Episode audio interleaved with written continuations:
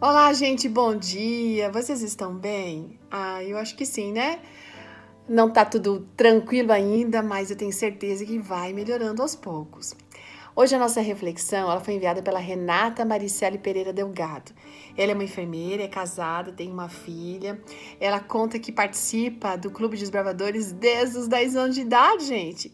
Aí, quando ela se transformou em conselheira, ela fez o melhor que ela podia, porque ela queria que as meninas que estavam sob os cuidados dela também pudessem passar pelas mesmas experiências que ela passou e tivessem ótimas recordações do clube desse momento.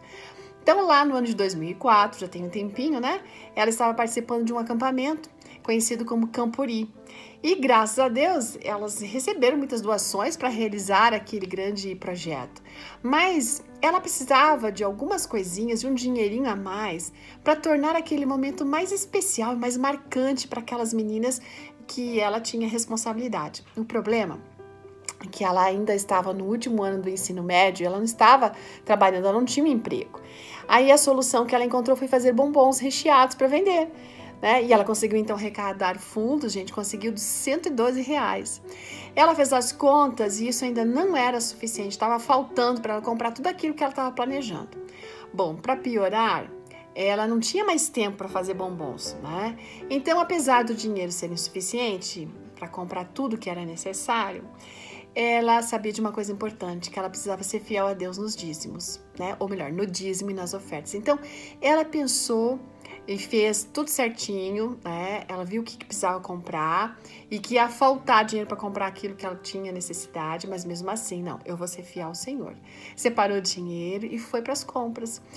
Aí, gente, por um lado, ela ficou triste, né? Porque ela não ia conseguir comprar tudo, mas no mesmo tempo ela tinha paz, ela tinha felicidade por saber que ela estava fazendo a vontade de Deus. E aí foi. Só que, para surpresa dela, gente, Deus abençoou de uma maneira muito maravilhosa. Ela sabia que essa bênção viria pela sua fidelidade, mas algo inesperado aconteceu. Ela percebeu que um a um dos itens que ela precisava foram comprados.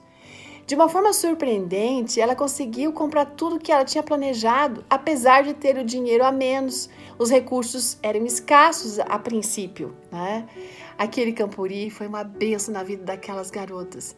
Elas conseguiram premiações, elas se tornaram mais unidas, cresceram espiritualmente e, além disso, aprenderam que, embora tivessem pouco dinheiro, elas tinham um Deus que não ia deixar faltar nada daquilo que elas tinham tanto, tanto sonhado. Essa experiência ensinou para elas uma lição de fidelidade, que quem é fiel no pouco também é fiel no muito. As pessoas que são fiéis nas pequenas coisas, elas serão fiéis nas grandes coisas. As pessoas que são infiéis nas pequeninas coisas, elas também se tornarão infiéis nas grandes coisas. Afinal, está escrito lá na palavra do Senhor, Lucas 16, 10. Vai lá e confere. Um grande dia para você e que você nunca se esqueça de ser fiel a Deus em primeiro lugar e ser sempre honesto em todas as suas é, ações. Deus abençoe e até amanhã. Tchau!